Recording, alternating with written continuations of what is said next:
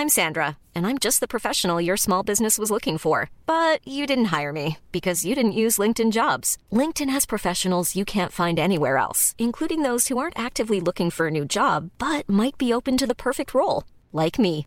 In a given month, over 70% of LinkedIn users don't visit other leading job sites. So if you're not looking on LinkedIn, you'll miss out on great candidates like Sandra. Start hiring professionals like a professional. Post your free job on linkedin.com/people today. Planning for your next trip? Elevate your travel style with Quince. Quince has all the jet-setting essentials you'll want for your next getaway, like European linen, premium luggage options, buttery soft Italian leather bags, and so much more. And it's all priced at 50 to 80% less than similar brands. Plus, Quince only works with factories that use safe and ethical manufacturing practices. Pack your bags with high-quality essentials you'll be wearing for vacations to come with Quince. Go to quince.com slash trip for free shipping and 365-day returns. Many of us have those stubborn pounds that seem impossible to lose, no matter how good we eat or how hard we work out. My solution is PlushCare.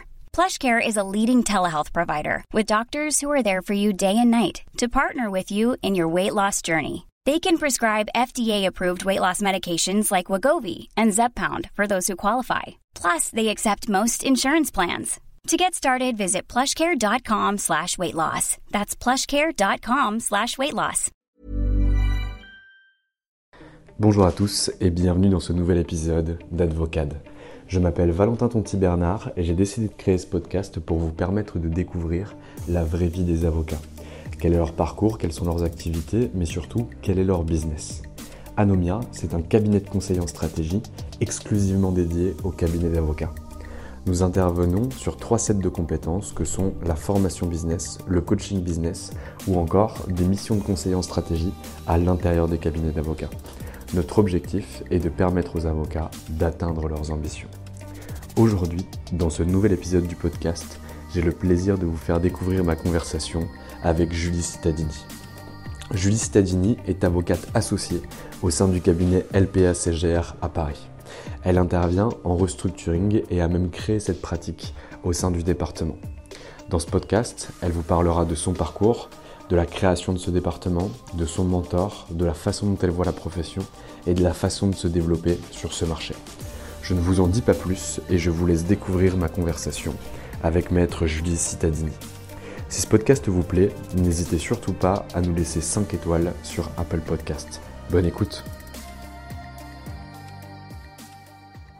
Eh bien écoutez, bonjour maître Julie Cittadini, je suis ravi de vous retrouver au sein de votre cabinet d'avocat, ou plutôt le cabinet dans lequel vous êtes associé, le cabinet LPA-CGR situé 136 Avenue des Champs-Élysées à Paris. Bonjour maître Cittadini. Bonjour.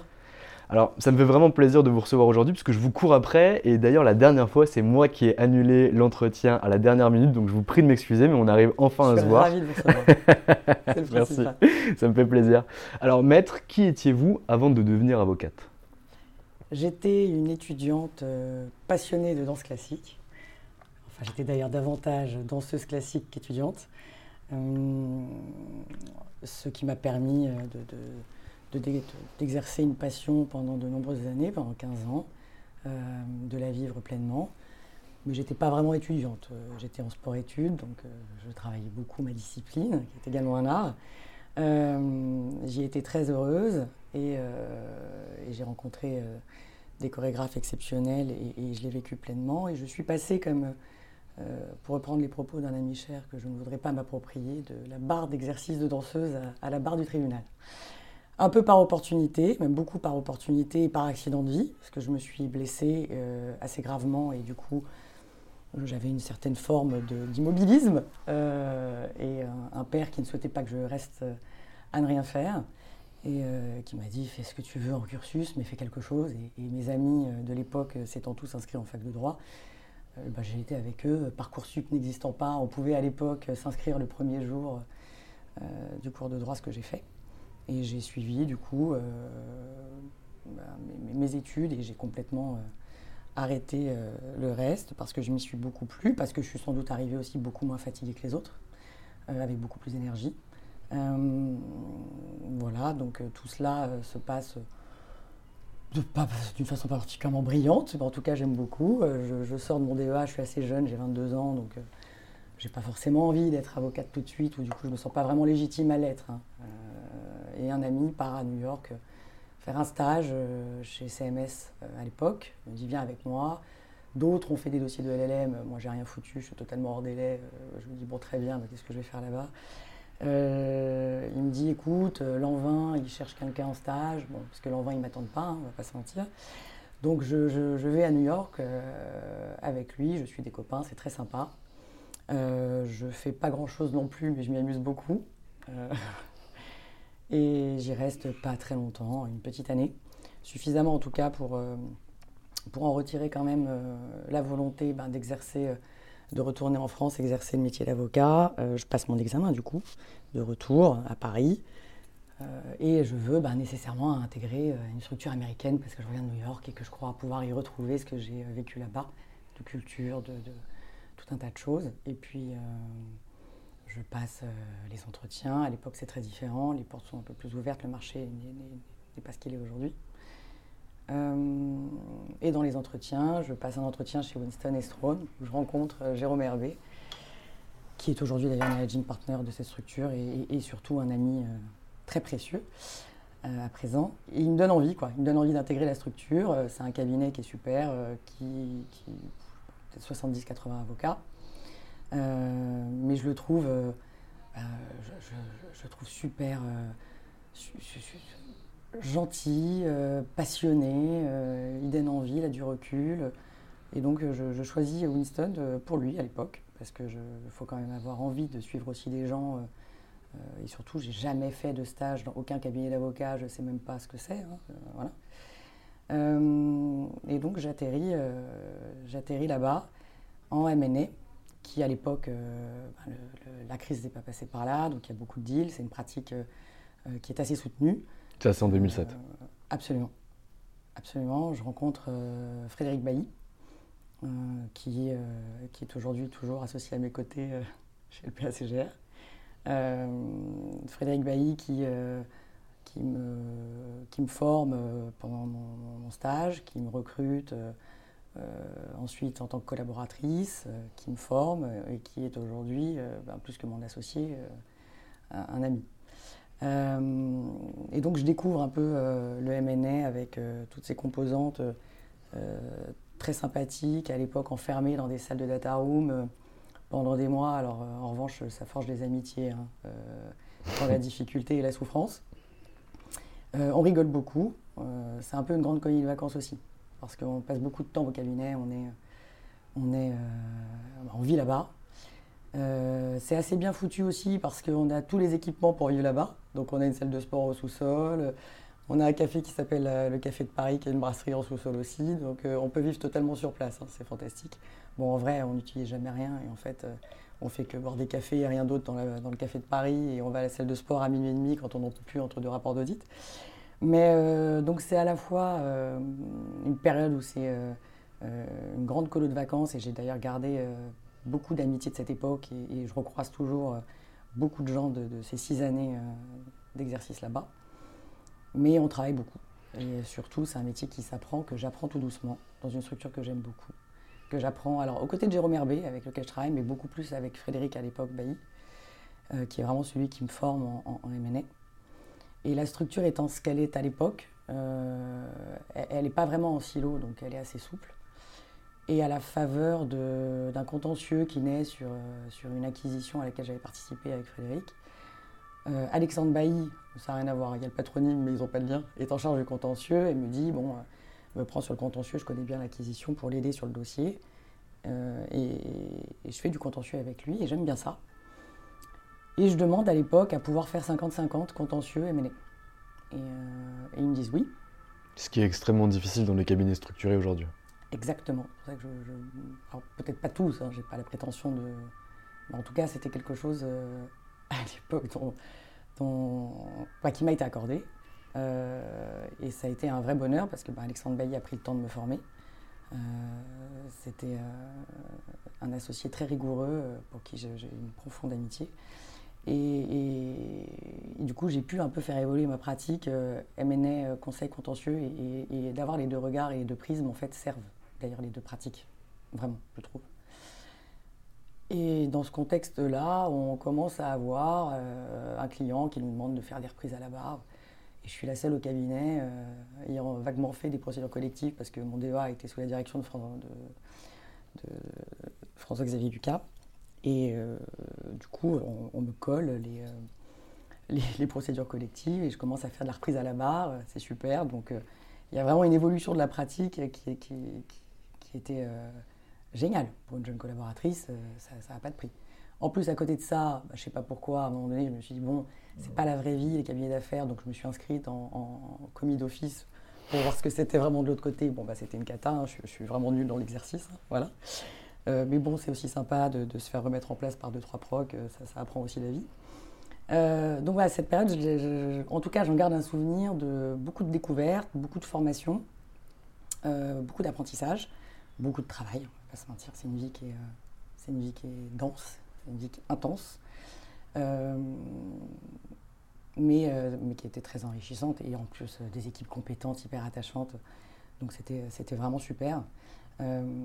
Et, et, un jour, et, un jour, euh, Frédéric Bailly euh, m'appelle et me dit euh, Bon, ben, on s'en va. Très bien, on s'en va. Bon, en plus, je, suis à la maternité, je suis toute jeune maman. Ça fait un peu beaucoup de changements, et pourquoi pas voilà. Il me dit on, vient chez LPA, donc je suis un peu inquiète, hein, changement de structure, changement probablement de, de, vision du métier, d'organisation. Je quitte aussi un cocon dans lequel je, suis bien, mais je lui fais une, totale confiance euh, et, ça fait six ans que, je grandis à ses côtés et que j'apprends à ses côtés, donc euh, la question ne se pose pas. Je lui dis oui, évidemment, euh, et, je le suis. et c'est vrai qu'en plus, encore une fois, c'était c'est pas forcément si simple quand on, est jeune et qu'on et, vient d'être en plus jeune maman, mais je me dis aussi que, que ce sont des structures qu'il faut être capable d'abandonner. Euh, et euh, il faut, voilà, être capable aussi de passer à autre chose. Euh, c'est pas pour autant que c'est beaucoup plus souple ici, mais le rythme euh, n'était clairement pas le même. Clairement pas le même. Et j'intègre LPA en équipe. On vient en équipe avec, avec Frédéric. Et à l'époque, LPA a subi une petite secousse, même une grosse fracture avec le départ de beaucoup d'associés qui ont monté à l'époque le, bureau parisien de, Rag Co. Et du coup, il y a une équipe de Jones Day qui vient, une équipe de Gide, nous, donc c'est une sorte de, plan de mini-fusion, donc la grève doit prendre, le, climat n'est pas forcément très serein, donc euh, c'est un, peu compliqué, mais ça se fait plutôt pas mal. Euh, beaucoup de jeunes associés qui ont envie, hein, donc ça se fait euh, de façon assez naturelle. Et, puis je, prends un envol qui est un peu différent parce que je m'aperçois que la clientèle personnelle que j'ai développée me suit en fait. Euh, et j'avais pas pensé à ça forcément. Puisque, et j'avais beaucoup euh, développé euh, ma clientèle en étant jeune collaboratrice chez Winston. C'était quelque chose à laquelle j'étais très attachée. Et, et du coup, je continue de le faire chez LPA, qui est une structure qui permet de le faire, qui, qui même encore aujourd'hui, qui pousse les collaborateurs à le faire. C'est une bonne chose pour ceux qui en ont envie. Après, on, ça se décide pas. Quoi, hein. euh, faire sa clientèle, c'est plutôt euh, l'opportunité d'un copain, de quelqu'un qui, qui, demande quelque chose, on y va ou on n'y va pas. Quoi. Vous pensez pas que c'est une question de motivation et aussi euh, l'envie de se tourner vers l'extérieur en se disant ok, en fait je commence à apprendre mon métier, je commence à me débrouiller, j'apprends ma pratique, je me forme énormément, mais je veux aussi me mettre en danger, avancer sans filet et aller montrer à l'extérieur que moi aussi je suis capable et je peux intervenir pour les opérations, les contentieux ou les besoins d'une clientèle cible que j'ai déterminée Au début non. Début, non. C'est pas du tout le même euh, business développement qu'on va avoir en qualité d'associé sur une pratique qui est euh, structurée, établie, à laquelle on a réfléchi, euh, pas du tout. Quand on est jeune collaborateur, on prend ce qu'on vous demande. Tu veux bien me faire des statuts, tu veux bien me faire un petit contentieux. Euh, voilà, pour de vrai. Puis tu le fais, tu le fais un peu avec euh, quand même la goutte au front et le menton qui tremble. tu le fais bah, du, du, comme tu peux, tu espères le faire bien. moi, en plus, j'étais sur une pratique où j'étais jamais seule. Donc, j'avais mes petits copains. j'avais forcément toujours un aspect taxe, un aspect droit social et j'avais des collabs avec moi qui aimaient bien développer. Donc, je me sentais quand même pas totalement seule mais euh, on prend un peu ce qui vient. Je ne peux pas dire qu'on choisit un, développement. Aujourd'hui, c'est très différent. Aujourd'hui, c'est un développement quand on est associé, mais quand on est jeune collab, ce n'est pas vraiment le cas. Et finalement, chez Winston, donc vous arrivez en tant que stagiaire, vous êtes très vite passée collaboratrice, vous intervenez en M&A dans un premier temps, ensuite en contentieux et en M&A dans un second temps, avec 50-50 en termes d'activité. Puis vous bifurquez a posteriori sur du restructuring. Quand vous arrivez chez LPA, et qui est devenu aujourd'hui LPA CGR, vous êtes vendu comment ou vous vendez comment? Est-ce que vous intervenez en, restructuring, en M&A, en contentieux M&A Comment on vous prend? Le restructuring n'existe pas. Euh, de la même façon que chez Winston, le restructuring n'existait pas à l'époque. Donc euh, c'était quelque chose qui était traité quand il y en avait chez Winston en contentieux. Très clair. Il faut savoir qu'on part euh, d'une époque où c'était deux trois cabinets qui avaient quand même c'était un peu des chapelles. C'est pas le restructuring que vous connaissez aujourd'hui avec tout le monde qui a un département structuré, monté. ça c'est beaucoup. c'était l'époque Gabriel Saunier. Absolument, les deux grands, deux grandes écoles. qu'on ne nomme plus, oui. Mais c'est donc il n'y avait pas vraiment de département restructuring du tout. C'était euh, traité par le contentieux quand il y en avait. Et à la faveur euh, de la demande d'un client qui voulait faire une opération de build-up euh, quelconque via une reprise à la barre ou qui était créancier et qui ne savait pas comment déclarer sa créance. Mais ce n'était pas une activité du tout soutenue. Donc j'avais simplement cette, ces, deux axes de, pratique. Je suis arrivé chez LPR, on m'a dit non. et j'ai dit bah si. Donc je l'ai fait quand même. Euh, j'ai demandé à, conserver, parce qu'il y, a un département contentieux ici, et j'ai demandé à l'époque à conserver, j'étais collaboratrice, hein, euh, les contentieux de bilan. Euh, pour le reste, et le faire, et d'ailleurs je travaille toujours aujourd'hui en contentieux avec Xavier Cléda régulièrement, et j'ai demandé à conserver cette pratique. Ensuite, quand je suis passée associée, j'ai demandé à monter le département restructuring, et on m'a dit oui, et je l'ai monté toute seule, et là oui, j'ai pu le faire, parce que je suis passée associée à 36 ans, c'est pas exceptionnellement jeune, mais c'est pas, ça, me permet, ça me permettait de monter la pratique à 36 ans. Quoi. Et le passage d'un cabinet donc euh, anglo-saxon comme Winston à un, cabinet français comme LPA, est-ce que vous avez vu une fracture, une différence de culture, une différence de fonctionnement avec ses aspects positifs et ses aspects négatifs? Alors oui. Qu'est-ce qui vous a le plus marqué positivement et négativement? Euh, Alors euh, les, deux structures sont très différentes. Alors déjà, euh, je pense que c'est une vérité pour tous les cabinets, l'organisation interne d'un cabinet, ça change d'un cabinet à un autre. Il y a autant de formes que, de cabinets existants. Donc euh, je parle de, répartition des équipes, de, pratiques, de, secteurs. donc vous allez avoir comme chez nous un secteur énergie qui peut être un département rattaché par ailleurs. L'immobilier, par exemple, ici, qui est un, bah, un département en plus phare et important, pour autant chez Winston, c'était le MNE qui traitait l'IMO.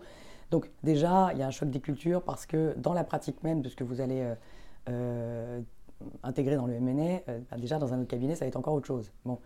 Donc par exemple, nous on faisait tout ce qui était les, ventes de, portefeuilles IMO, c'était traité par le M&A. Chez, Winston, ici pas du tout, ça va être traité par l'IMO. Donc en fait, ça va déjà influencer la pratique, ça va donc influencer les dossiers que vous traitez, la clientèle, ne serait-ce que par la répartition des, des, pratiques et et, du cabinet en tant que tel dans son organisation. Donc déjà, euh, euh, c'est un grand changement. Ensuite, euh, c'était un plus gros porteur, si je puis dire, LPA. On est beaucoup plus nombreux.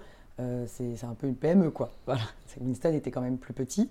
Donc forcément une ambiance nécessairement plus familiale. Je ne dis pas que ça n'allait pas moins ici, mais on va le retrouver au niveau des équipes. On va moins retrouver ça au niveau du cabinet, et c'est normal, on est trop nombreux pour que ce soit le cas. Donc forcément, il y a aussi une question d'appréhension de l'environnement, parce qu'on y passe quand même notre vie, qui est très différente mais c'est lié à la taille. Euh, après, avantage inconvénient, euh, euh, c'est compliqué. Les deux structures, j'y suis profondément attachée. L'une 6 ans, l'autre 10 ans, donc je ne peux pas dire que j'y suis malheureuse. Et de toute façon, je ne reste pas là où je suis malheureuse. Et si, je le suis, je, pars. Ça, c'est quelque chose qu'il ne faut, pas faire. donc voilà. Donc vous arrivez ici en 2013. Euh, comment se passe finalement la collaboration jusqu'à l'association, donc le partner track? Euh, Comment finalement vous prenez votre envol et vous montez en responsabilité? Alors j'arrive ici en 2011. Pardon, mais à quoi pas Avec une difficulté. 2011. Et, euh, et je, je, je, je, passe cancel en 2014 et je deviens associé en 2017, enfin en juillet ou janvier 2017. Donc assez vite, euh, je développe ma clientèle de façon beaucoup plus structurée, parce que j'ai grandi. Je commence en fait à la développer de façon plus structurée euh, en 2014. Voilà. Jusqu'en 2014, ce sont les premières années de collab. En fait, quand je deviens cancel, je commence à me dire, bon, peut-être que je structure un peu le truc, hein, quand même que je commence à cibler. Voilà. Alors bon, euh, développer un business ne veut pas dire devenir un avocat qui déjeune trop au Sancerre. Quoi, hein. Donc développer un business, ça veut dire s'impliquer, identifier les cibles des clients qu'on veut aller voir par rapport à ce que l'on estime être la pratique que l'on veut développer. Donc ça veut dire cibler. c'est un travail qui, nécessite un certain investissement que je n'avais pas fait avant. Avant, c'était un peu à la faveur. En revanche, j'ai très attaché à ça. Hein. Tu veux un dossier Oui, bien sûr. Tu veux prendre Oui, bien sûr. Bon, ça aussi, ça sortait totalement de ma compétence, évidemment. Mais euh, voilà, j'étais moins structuré. J'ai commencé à avoir un développement beaucoup plus structuré en, 2014. Et que j'ai plus jamais lâché et qui fait partie intégrante de notre business de toute façon. Euh, et c'était qui du coup? C'était quoi cette cible? L'association. Ben, c'était pour moi le restructuring parce que je voulais monter la pratique. Euh, pratique que j'ai montée quand je suis passé associé euh, donc il y a plusieurs années, euh, et, une pratique dans laquelle je m'éclate parce que ben, le, le, le MNA que j'ai délaissé pour une raison qui est très simple, qui n'est pas, qui n'est plus le MNA que j'ai connu, c'est aujourd'hui le MNA, on en avait parlé d'ailleurs euh, tous les deux, quand on, je sais, quand on, s'était eu au téléphone une première fois, c'est devenu une pratique dans laquelle il faut nécessairement sectoriser, nécessairement avoir un, une, euh, spécialisation quelque part. On ne peut pas dire je fais du MNE, je fais tout et n'importe quoi. C'est pas vrai aujourd'hui. Le MNE c'est très large et, ce sont des pratiques qui nécessitent vraiment une, sectorisation quelque part de, celle-ci. Ce qui n'est pas le cas en restructuring. Euh, si, non, vous avez débiteurs, euh, débiteurs actionnaires versus créanciers, évidemment. Mais bon, les créanciers, c'est deux, trois cabinets. Moi, j'en fais pas du tout. Je fais débiteurs, investisseurs, enfin actionnaires. Je ne veux pas du tout avoir une pratique restructuring créancier. Mais c'est très différent parce qu'en fait, on va toucher à, plusieurs business. Déjà, il n'y a pas de récurrence. Ce sont des opérations euh, bah, one shot avec, euh, avec toute industrie confondue. Donc, il euh, faut un peu aussi se mettre dans le business des gens parce qu'il faut un peu comprendre. donc, ça, c'est quand même super sympa. Mais ça nécessite un développement qui est autre. C'est aussi les gens, quand ils vous voient, à force et des dossiers et, et, du bouche à oreille, ils vous en récupérez, mais il y a moins de récurrence quand même Voilà, c'est pas comme si vous vous avez un fonds, vous le suivez et vous faites ces opérations avec lui. C'est quand même très différent comme démarche. Euh, mais bon, j'y prends, j'y prends énormément de plaisir et de toute façon, c'est ce qu'il faut faire parce que sinon, il ne faut pas le faire. Et, voilà. Donc, j'ai développé, euh, j'ai développé la pratique. J'en suis, euh, j'en suis ravi. Et bon, on continue de le faire. Il faut continuer de toute façon. je m'amuse beaucoup là-dedans. voilà. Et comment vous êtes devenu associé du coup? C'est quoi le projet que vous avez vendu aux autres associés qui étaient présents? Le restructuring. le restructuring, ok. Oui, bah, j'étais déjà là depuis un certain temps. Donc euh, j'avais déjà la pratique euh, qui était euh, faite, mais sans qu'officiellement il y ait un département qui soit monté. Pour autant, les dossiers étaient traités et la, pratique existait déjà. Après, c'est une question de, formaliser son existence. formaliser son existence, bah, comme tout cabinet, ça veut dire lui affecter aussi un budget, lui affecter des collaborateurs, lui affecter une croissance, qui est une croissance nécessaire. parce que c'est très bien de le faire toute seule.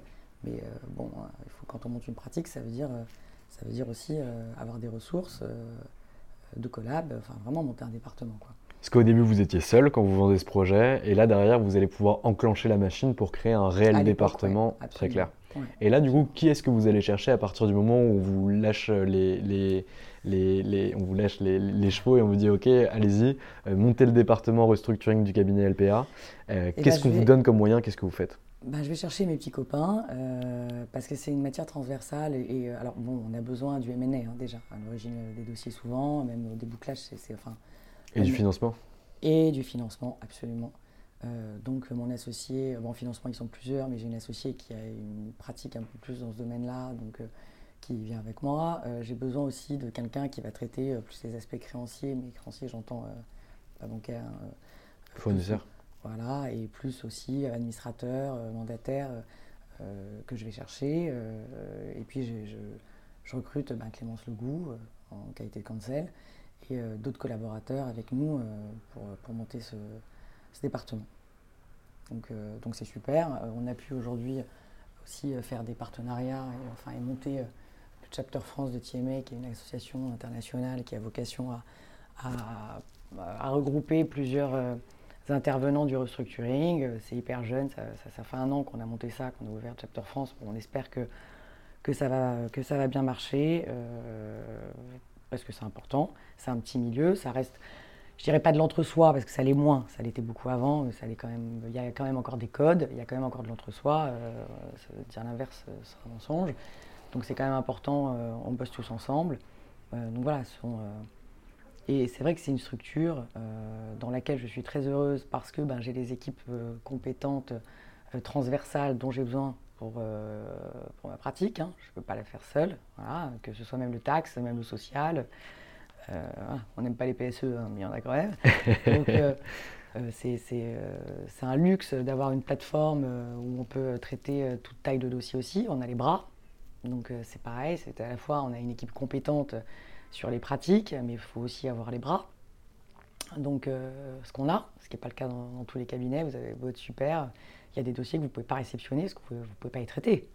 Donc, euh, ce n'est pas le cas. Et c'est une structure en plus qui me fait confiance. Euh, donc, c'est quand même assez précieux. Et après, il faut, prendre le temps. L'association, ça donne un appel d'air. Hein. C'est quand même important. Enfin, je pense que c'est ce que je dis aux jeunes, pour ceux qui veulent le devenir, ça donne un appel d'air, l'association. Même si on a développé avant, c'est quelque chose qui qui, on ne s'en rend pas compte, mais qui donne un vrai appel d'air. Mais en revanche, qui vous rajoute aussi une notion de management des équipes que vous n'avez peut-être pas forcément en tête. Voilà. Et, euh, après, c'est bien parce qu'il faut savoir rendre aux jeunes ce qu'on a reçu. Euh, et donc, j'y suis hyper attachée. Euh, mes équipes, elles ne bougent pas. Je suis très attachée à mes collaborateurs, ils le savent. Ils me le rendent bien d'ailleurs, donc ça va avec quelques menaces de mort en cas de départ. Euh, sinon, je suis très souple. Euh, non, je suis très attachée. La plupart, je les ai euh, recrutés stagiaires, formés. Ils sont avec moi depuis plusieurs années. Et je leur dis que naturellement, ce sera la peine capitale en cas de départ. Mais en revanche, dès qu'ils sont dès qu'ils ont un problème, je suis là, ou s'ils ont besoin de prendre l'air, notamment un collaborateur, on l'envoie à Shanghai six mois, ou l'autre ou à Hong Kong six mois, s'il a besoin de prendre l'air. Et c'est important de pouvoir le faire, de rendre aux jeunes c'est un métier qui est dur, euh, mais c'est un métier qui s'apprend. Donc, euh, c'est, on en avait parlé d'ailleurs, ça aussi, mais c'est un métier qui s'apprend. Voilà. C'est hyper bien les mecs qui posent leur plaque, hein, je trouve ça super. Il y a un côté entrepreneurial dans notre métier, donc c'est, super, mais ça reste quand même un métier qui s'apprend. Et donc, il faut savoir rendre aux jeunes, apprendre le métier, et comme il est un peu dur, savoir un petit peu quand même aussi les envelopper pour que, leur donner envie de rester, et puis qu'ils continuent à avoir la passion du métier, pour ceux qui, le veulent. Très clair. Euh, aujourd'hui, dans, le paysage du restructuring, euh, beaucoup de cabinets d'affaires commencent à s'équiper entre guillemets d'un département restructuring. Beaucoup de boutiques euh, commencent à naître avec des avocats qui exercent seuls ou en tout cas à deux à trois euh, le restructuring. Aujourd'hui, est-ce que le marché n'est pas difficile euh, finalement à identifier pour un débiteur? Imaginons que je sois débiteur d'une ETI, je travaille dans le domaine de la chaudronnerie, je suis chef d'entreprise, je ne sais pas pourquoi je me rends compte qu'il euh, faut que je dépose le bilan parce que j'ai 45 jours de, cessation des paiements sous les yeux. Et, et là, je dépose. Qui est-ce que je vais voir et comment j'identifie la bonne personne aujourd'hui avec laquelle travailler je pense pas que le marché soit dilué pour autant. Euh, parce que, pourquoi? Parce que le marché a grossi aussi. Avant, euh, ouais, c'était deux, trois chapelles, mais en même mm. temps, c'était parce que c'était non plus. Il y a une sorte de démocratisation quand même. Euh, les entreprises ont eu beaucoup plus recours en opération de build-up qu'il n'y avait recours au début des années 2000. il y avait quand même. c'est une matière qui est très technique, même si ça reste, on peut dire, du stress MNE pour la reprise à la barre, mais c'est quand même très technique. Et ça faisait. le processus judiciaire fait toujours un peu peur. Euh, qu'une session de gré à gré. Donc euh, aujourd'hui, c'est beaucoup moins le cas. Euh, il y a beaucoup de sociétés qui, du coup, ne sont pas du tout réfractaires, disent ah bah, telle, telle, boîte, je suis intéressé, tel, tel actif. ils ont compris que c'était que, pas forcément dangereux. Ils ont compris aussi qu'ils pouvaient reprendre des actifs et de, façon structurée, qu'il y avait un accompagnement. Ça, c'est aussi beaucoup, comment dire, normé. Euh, on a des audits euh, comme euh, en MNA ce qui n'était pas le cas au tout début de restructuring. Il n'y avait pas des, audits comme ça avec des plateformes ben, équivalentes aux sessions de gré à gré, des financiers qui sont dans la boucle. Enfin, ça n'a plus rien à voir. Donc forcément, le marché s'est ouvert. Donc il y a beaucoup plus de demandes aussi, entre, et d'acteurs en tout cas, qui sont intéressés pour, pour, pour prendre leur part dans ce marché. Et je pense qu'il y a suffisamment de, de, de dossiers pour pour tout le monde. Et c'est normal que les, cabinets soient dotés de, cette pratique, parce que ce serait une hérésie de ne pas pouvoir être en mesure de la proposer à sa clientèle quand, euh, du moins, on est dans, une plate, dans des structures qui sont des, euh, un peu des full services avec plusieurs, euh, plusieurs pratiques. Ce serait, un non-sens aujourd'hui. Aujourd'hui, il y a une difficulté qui est due à, la perfusion généralisée mise en place par l'État, qui est que en 2020, 2019, pardon, je crois que j'ai lu, alors vous me direz si c'est la vérité ou pas, parce que vous, êtes mieux au fait des chiffres que moi, 45 000 dépôts de bilan et que là on est aux, alentours de 27 000 ou de 29 000 dépôts de bilan. Est-ce que ça, c'est un impact? Je sais que c'est un impact sur les petits cabinets d'affaires ou les petits cabinets boutiques restructuring. Est-ce que sur un cabinet d'affaires comme le cabinet LPJA, ça a un impact ou pas? Est-ce que vos associés derrière viennent vous dire, écoute, euh, là, en, termes de, de, de, procédure collective à proprement parler, euh, ça va pas, il faut pouvoir développer, il faut que tu puisses euh, aller sur de la concile, sur du prépac, euh, pour éviter que derrière euh, on ait un, chiffre qui vienne se tarir sur la procédure collective, ou pas du tout. C'est un état généralisé, vos associés vous font confiance et on avance tous dans la même direction. Alors ça a impacté tout le monde. De toute façon, on ne va pas dire l'inverse, c'est une réalité. ça a impacté tous les avocats qui, exercent cette pratique. Voilà. En revanche, on a fait beaucoup de, prévention, beaucoup de prévention. Beaucoup de mandats ad hoc, beaucoup de conciles. Aussi parce que les ordonnances Covid nous ont permis euh, plus de souplesse. Euh, donc la concile, on, en a, beaucoup plus qu'on on en avait par ailleurs. Donc euh, il y a une sorte de rééquilibrage sur la prévention versus le judiciaire. ça a impacté, c'est pas, pas la cata pour autant, mais oui, ça a impacté. Je pense que le niveau d'activité a baissé pour, tous les avocats en restructuring. Serait et, est-ce que du coup vous êtes servi, entre gros guillemets, euh, des ordonnances Covid pour préparer les sauvegardes ou les redressements qui, quoi qu'il arrive, arriveront euh, lorsque les, les, les, perfusions financières s'arrêteront? Parce que je, lisais des, des, papiers là-dessus qui étaient assez bien écrits en disant qu'en fait euh, les avocats aujourd'hui en restructuring devaient finalement utiliser la possibilité qui leur été faite, notamment sur les, les concils, les mandats ad hoc et la souplesse, pour derrière préparer ce qui, quoi qu'il arrive, était inévitable. Oui, alors euh, préparer, euh, oui, oui, préparer, mais surtout euh, anticiper. En fait, anticiper. Non, non, non, mais c'est parce que c'est, on n'identifie pas forcément qu'il y, a un redressement judiciaire à la clé. En revanche, ça a permis d'anticiper pas mal de difficultés, évidemment. Et, c'était nécessaire, hein, donc c'est assez super. Et, oui, on s'est tous servi de, de cet outil-là. et après, de, là à dire que c'était une préparation de, redressement judiciaire de certaines structures, peut-être à la marge sur deux, trois gros dossiers, c'est une réalité. Ce n'est pas pour autant quelque chose qui est devenu systématique à mon sens. En revanche, ça a permis d'anticiper. Pas mal de difficultés. Euh, sur, après, il faut que les managers soient réactifs, hein. donc c'est toujours pareil. Ça veut dire quand même qu'il y a un peu de proactivité du côté des dirigeants. Euh, donc ça, nécessite un peu de connaissances. Euh, bon, voilà. Mais quand les dirigeants l'ont en tête, anticipent, oui, c'était un outil qui était super. Enfin, je, parle au passé, bon, parce que ça, 31-12, là, ça se termine, on verra ce, qui est prorogé ou non. Euh, a priori, pas grand-chose. Euh, donc, on arrive un peu au bout de l'exercice là-dessus. Mais, mais euh, oui, oui c'est un outil qui nous a permis d'anticiper. Aujourd'hui, vous avez créé un département au sein du cabinet. Le département tourne bien, est en train de bien se développer. Vous avez nommé une counsel que j'ai eu la chance de rencontrer. Vous avez des collaborateurs. C'est quoi vos prochains objectifs? Objectifs, pardon. Je suis fatigué. Ah bah ouais, c'est normal. Hein. Moi aussi. Hein. On est mardi, mais c'est euh, Non, bah, bah, en fait, continuer, euh, continuer la croissance qu'on a, qu'on a débutée. Euh, parce que c'est, important et, et, surtout de, de, de continuer à, à, ce que mes, mon équipe se plaise. C'est important pour moi aussi dans, dans, dans cette structure. Euh, et j'adore mon métier, donc surtout continuer à l'aimer autant que je l'aime. Voilà.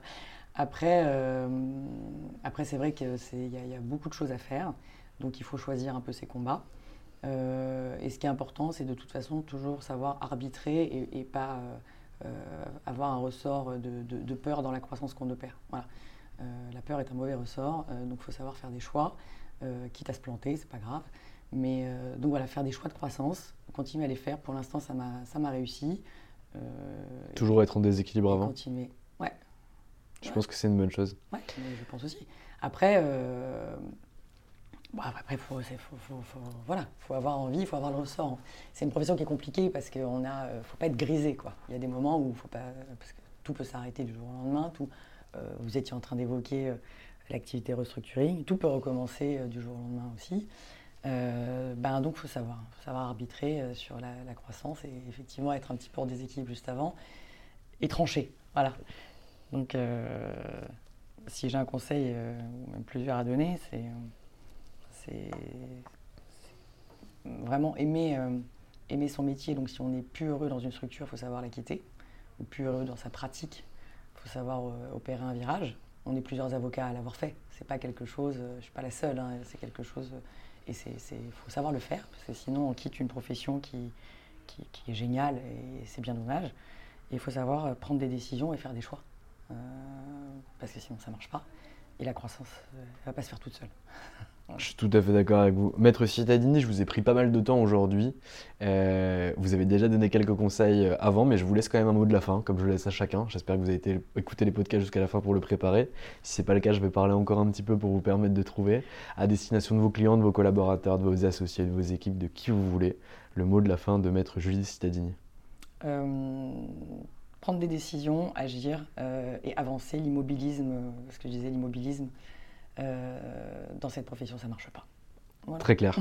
Maître, je vous remercie pour le temps que vous m'avez accordé. Je vous souhaite d'atteindre vos objectifs, de continuer à vous développer et que vos collaborateurs, euh, sous peine de peine capitale, ne vous quittent jamais. Un grand merci. Et voilà, c'est fini pour aujourd'hui. J'espère que cet épisode vous a plu. Pour découvrir tous les contenus qu'Anomia propose, vous pouvez vous rendre sur www.anomia.fr. Vous y trouverez des vidéos, des podcasts, des articles et également nos propositions de formation et d'accompagnement dédiées aux avocats, dédiées au business des avocats. Je vous souhaite une excellente journée et n'hésitez surtout pas à nous contacter. À bientôt.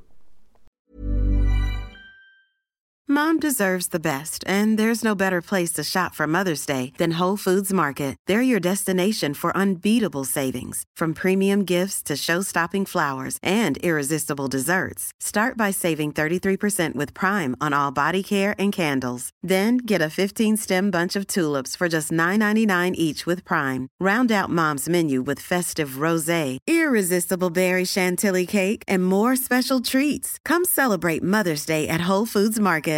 How would you like to look five years younger? In a clinical study, people that had volume added with Juvederm Voluma XC in the cheeks perceived themselves as looking five years younger at six months after treatment. Look younger, feel like you. Add volume for lift and contour in the cheeks with Juvederm Voluma XC. Reverse signs of aging by adding volume to smooth laugh lines with Juvederm Volure XC. For important safety information and to find a licensed specialist, visit juvederm.com. That's J U V E D E R M.com. Not for people with severe allergic reactions, allergies to lidocaine, or the proteins used in Juvederm. Common side effects include injection site redness, swelling, pain, tenderness, firmness, lumps, bumps, bruising, discoloration, or itching. There's a risk of unintentional injection into a blood vessel, which can cause vision abnormalities, blindness, stroke, temporary scabs, or scarring. Talk to a licensed specialist to find out if it's right for you. Hey, it's Paige DeSorbo from Giggly Squad. High quality fashion without the price tag? Say hello to Quince. I'm snagging high end essentials like cozy cashmere sweaters, sleek leather jackets, fine jewelry, and so much more. With Quince being 50 to 80% less than similar brands. And they partner with factories that prioritize safe, ethical, and responsible manufacturing. I love that. Luxury quality within reach. Go to quince.com slash style to get free shipping and 365 day returns on your next order. Quince.com slash style.